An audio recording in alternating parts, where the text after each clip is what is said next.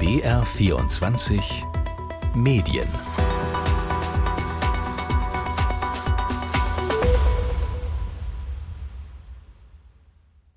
Heute geht es in BR24 Medien um die guten alten Zeitungen. Ja, die gibt es noch, auch wenn die Auflagen sinken. Ich muss zugeben, ich lese eigentlich nur noch online, denn dahin sind die Medien längst gewandert. Aber die gedruckten Zeitungen werden immer noch zugestellt. Die Energie- und Papierpreise machen den Verlagen in Deutschland aber immer mehr zu schaffen. Dazu kommen sinkende Anzeigenerlöse. Eine Hilfe wäre dabei eine direkte Unterstützung durch den Staat, eine Presseförderung. Ich bin Jonathan Schulenburg und wir stellen heute die Frage Presseförderung. Muss der Staat den Verlagen helfen? Das wollen wir heute im Laufe der Sendung klären. Dazu hören wir uns unterschiedliche Blickwinkel an. Von den Verlagen, von der Politik und was die Wissenschaft dazu sagt. Die Einführung einer direkten finanziellen Unterstützung deutscher Medienhäuser durch den Staat ist ungewiss.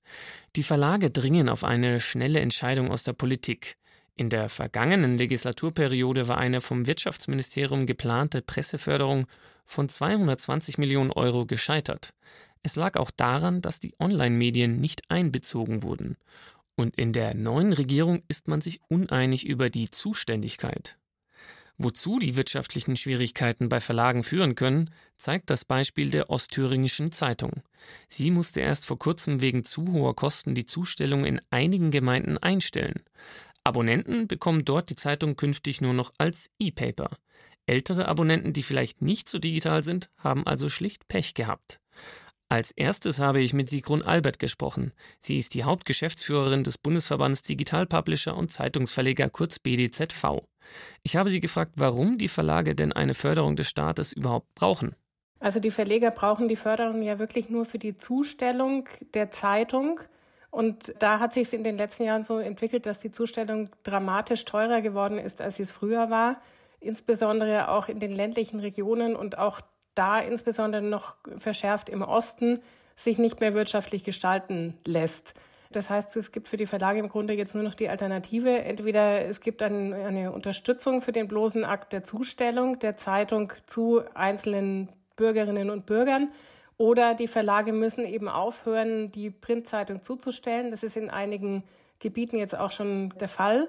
Und dann müssen dort die Bürgerinnen und Bürger sich eben auf anderen Wegen, insbesondere auf digitalem Weg, informieren. Da zeigen die ersten Erfahrungen, dass 70 Prozent der Kundinnen und Kunden nicht bereit sind, zu wechseln auf etwa E-Paper oder andere digitale Anwendungen, was übrigens auch ganz klar damit zusammenhängt, dass es sich eben in der Regel um sehr alte Menschen handelt. Also die Leute, die unser Land über viele Jahre mit aufgebaut haben und die jetzt eben im Alter von 70, 80 oder 90 sagen, ich bin nicht bereit, zu einem E-Paper zu wechseln, die verlieren wir als Kunden, die verlieren mit der Zeitung auch ihren Bezugspunkt zum täglichen Leben und zu dem, was in der Gesellschaft geschieht. Da sind wir der Meinung, wir sind es diesen Leuten auch schuldig, sie in den nächsten Jahren noch mit der gewohnten Tageszeitung in Print zu versorgen.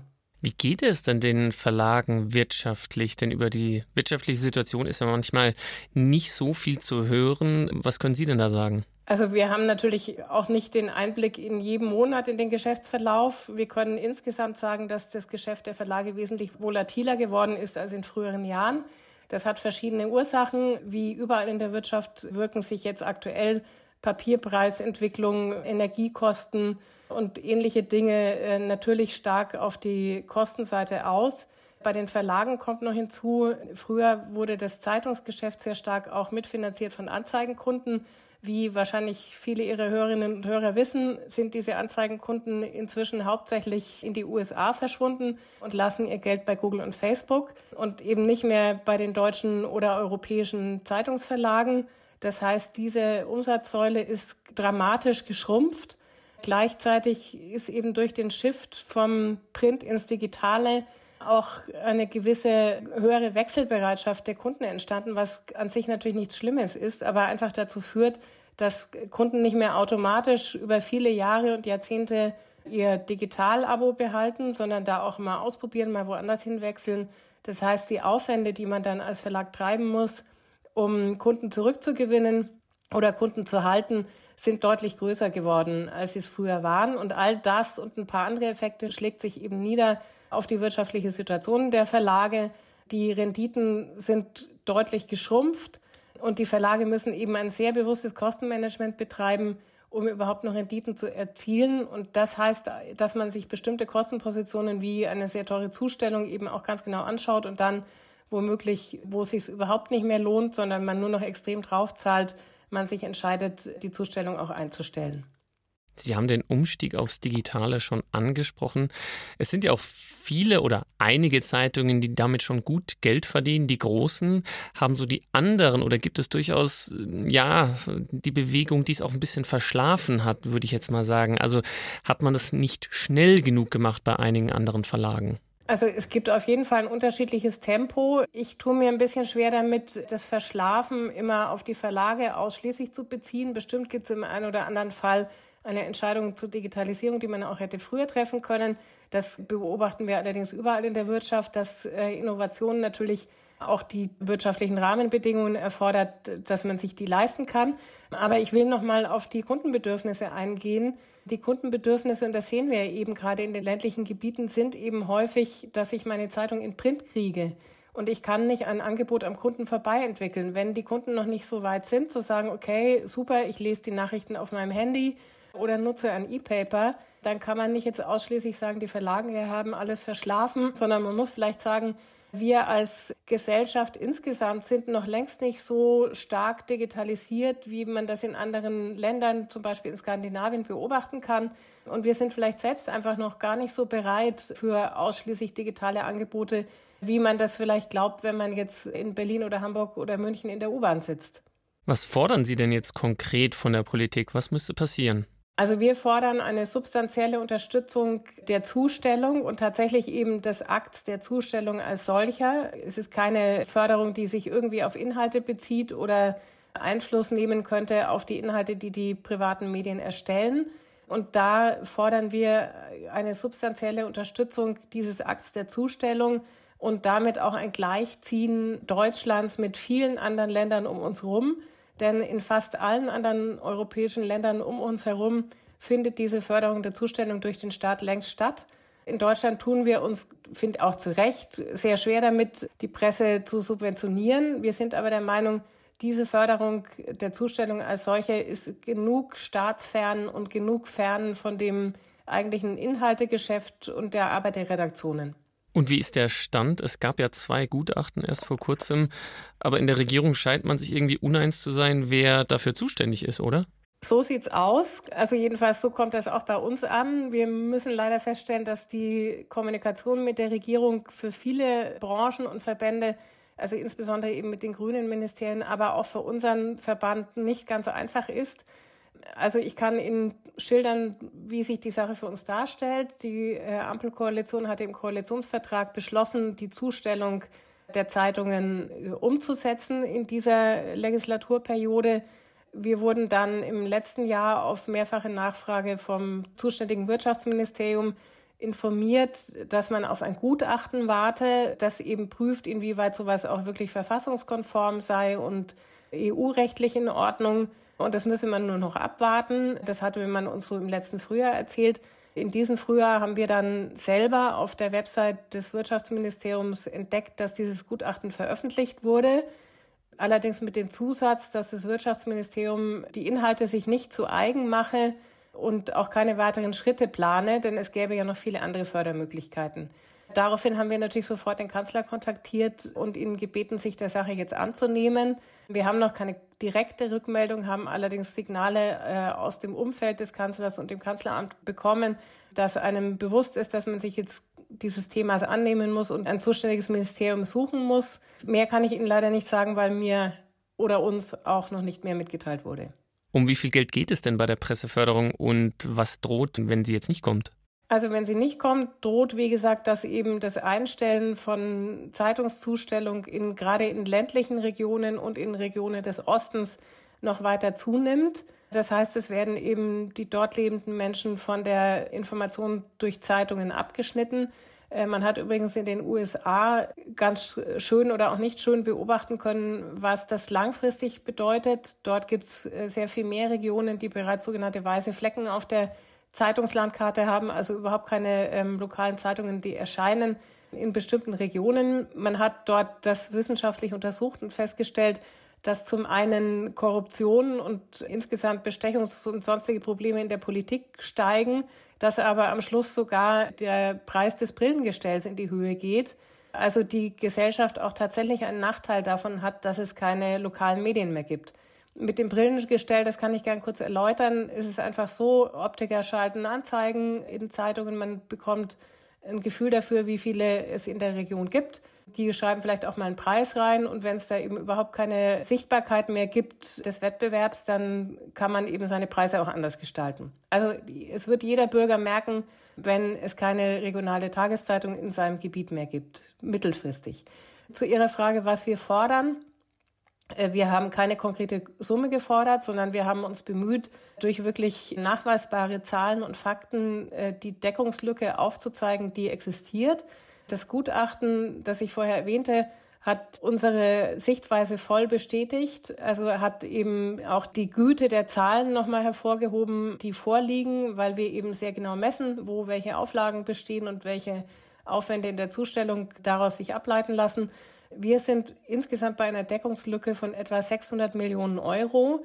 Und wenn ich sage, wir erwarten von der Politik eine substanzielle Förderung, dann ist wahrscheinlich äh, klar, dass wir uns nicht vorstellen, dass es dann 60 Millionen Euro sind, denn dann wird eben am Schluss beim Einzelnen nichts ankommen, sondern es eben eine Summe ist, die sich in einem vernünftigen Bereich dazwischen bewegt.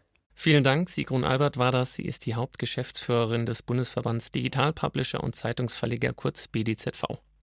Das war jetzt die Sichtweise der betroffenen Verlage. Jetzt will ich noch eine zweite dazu bringen, die der Wissenschaft. Denn über Presseförderung und wie sinnvoll sie ist, gibt es auch Forschung. Ich habe mit Christopher Buschow gesprochen. Er ist Juniorprofessor für Organisation und vernetzte Medien an der Universität Weimar. Er forscht zum Thema Finanzierung im digitalen Journalismus. Er sieht die Diskussion um eine Zustellförderung kritisch.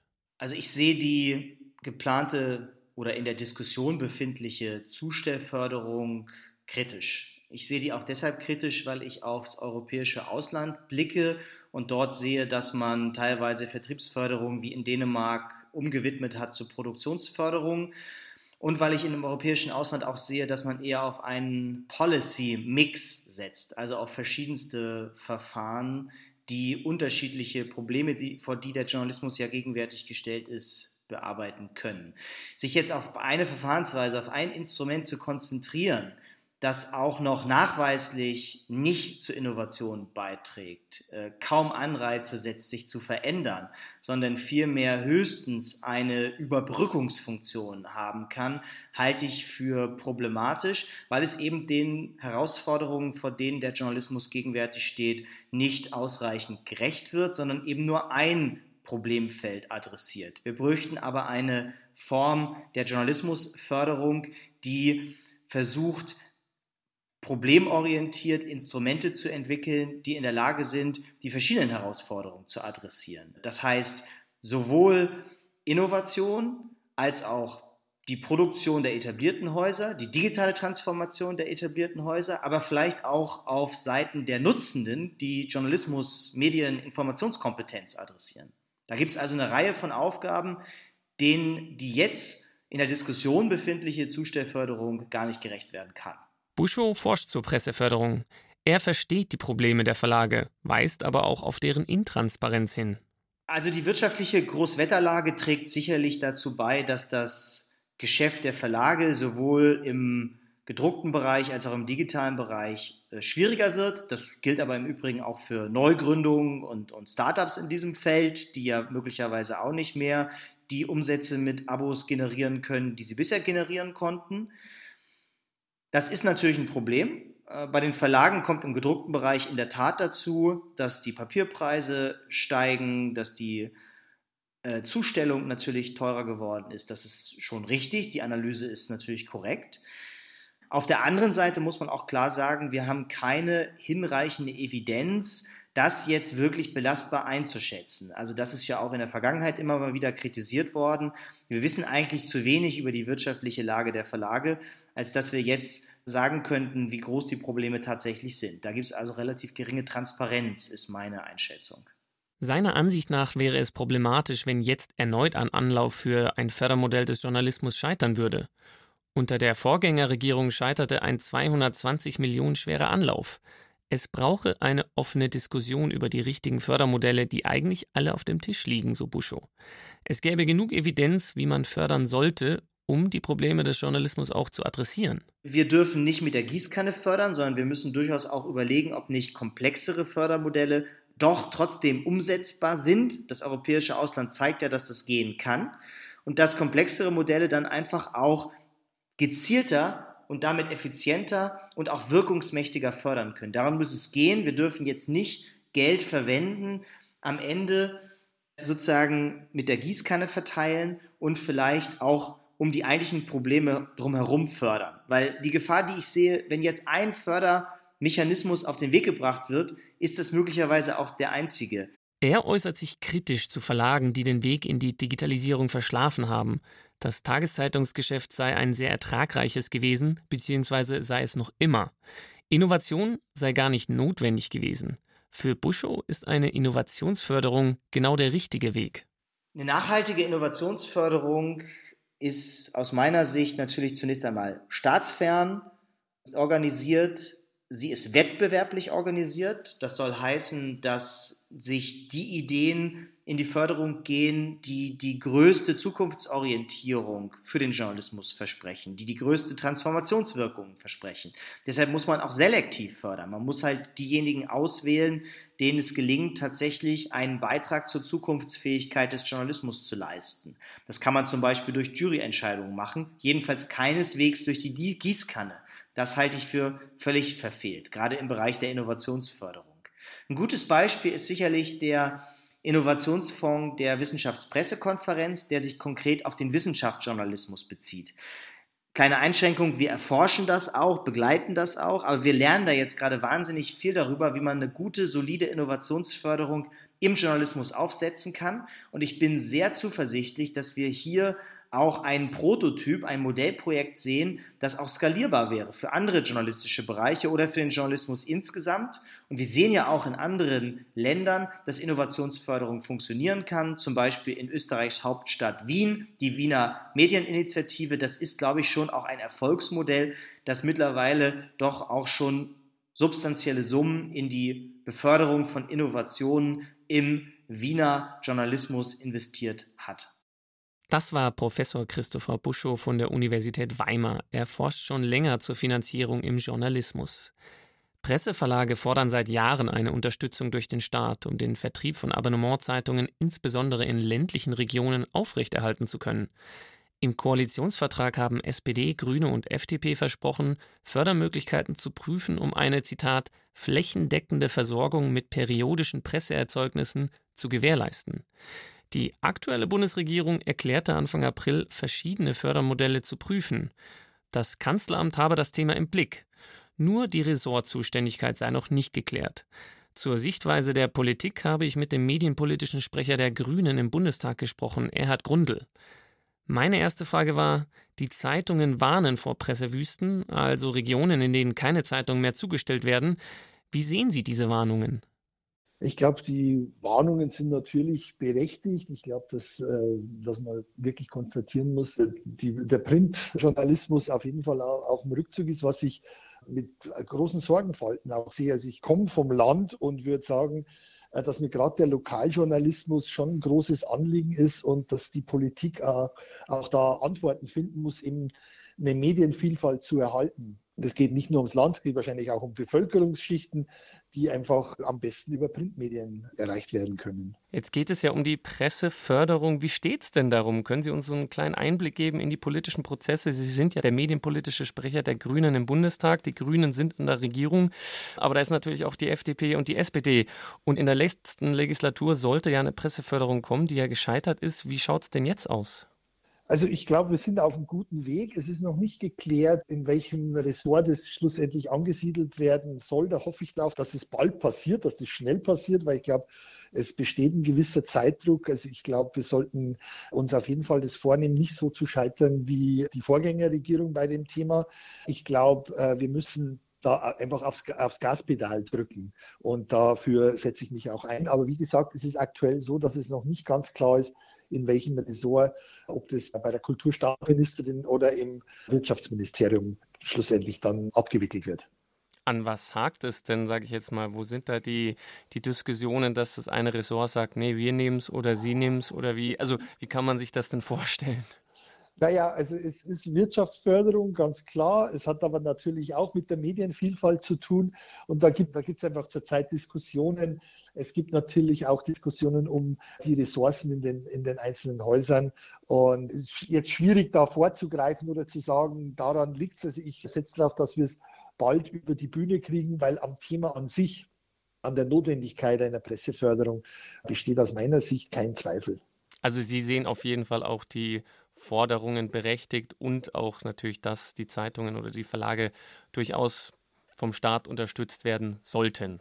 Ja, klar, weil wir einfach, wie ich eingangs schilderte, diese, die Medienvielfalt nur erhalten können, wenn wir da reingehen, weil aktuell natürlich aus wirtschaftlichen Gründen der Printjournalismus unter Druck ist. Wir werden das nicht bis äh, in alle Ewigkeit fördern können. Das ist auch klar. Ich glaube, wir müssen eine Übergangszeit gestalten und dafür müssen wir uns schon zur Presseförderung bekennen. Wie wichtig ist Ihnen denn persönlich, Sie kommen vom Land, Sie kommen auch aus Bayern, vom bayerischen Land sozusagen, wie wichtig ist Ihnen denn die Presseförderung gerade für lokale Medien oder wie wichtig sind lokale Medien denn in unserer Presselandschaft?